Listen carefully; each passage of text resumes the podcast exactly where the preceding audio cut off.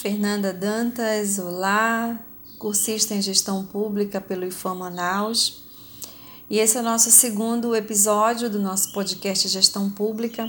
E para esse episódio, nós vamos trazer a Lei Complementar 101, de 4 de maio de 2000, que é a Lei de Responsabilidade Fiscal, que estabelece normas de finanças públicas voltada para a responsabilidade na gestão fiscal e da outras providências. Para essa conversa, apresento o capítulo 1, que fala sobre as disposições preliminares, e que o artigo 1 diz que esta lei complementar estabelece normas de finanças públicas voltadas para a responsabilidade na gestão fiscal, com amparo no capítulo 2 do título 6 da Constituição Federal. Parágrafo 1.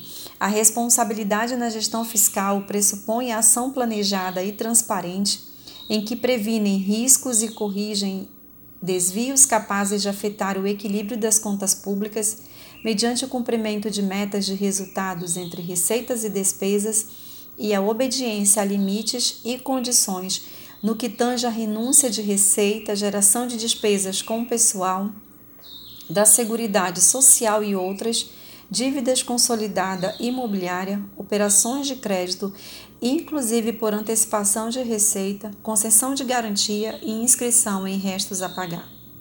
Parágrafo 2. As disposições desta lei complementar obrigam a União, os Estados, o Distrito Federal e os municípios. Parágrafo 3. Nas referências. Inciso 1. A União, aos Estados, ao Distrito Federal aos municípios estão compreendidos. A linha A. O Poder Executivo, o Poder Legislativo, neste abrangindo os tribunais de conta, o Poder Judiciário e o Ministério Público. A linha B. As respectivas administrações diretas, fundos, autarquias, fundações e empresas estatais pendentes. Dependentes, perdão. Inciso 2 a estados entende-se considerando o Distrito Federal. Inciso 3 a tribunais de contas estão incluídos Tribunal de Contas da União, Tribunal de Contas do Estado e, quando houver, Tribunal de Conta dos municípios e Tribunal de Conta do município.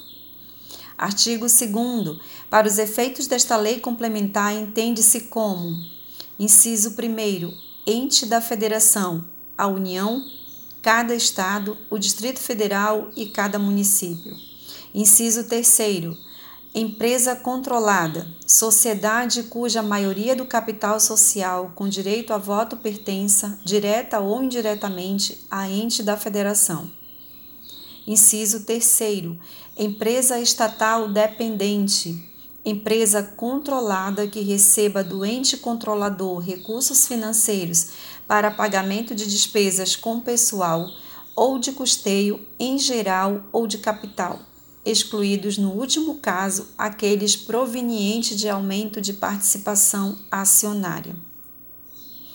Inciso 4.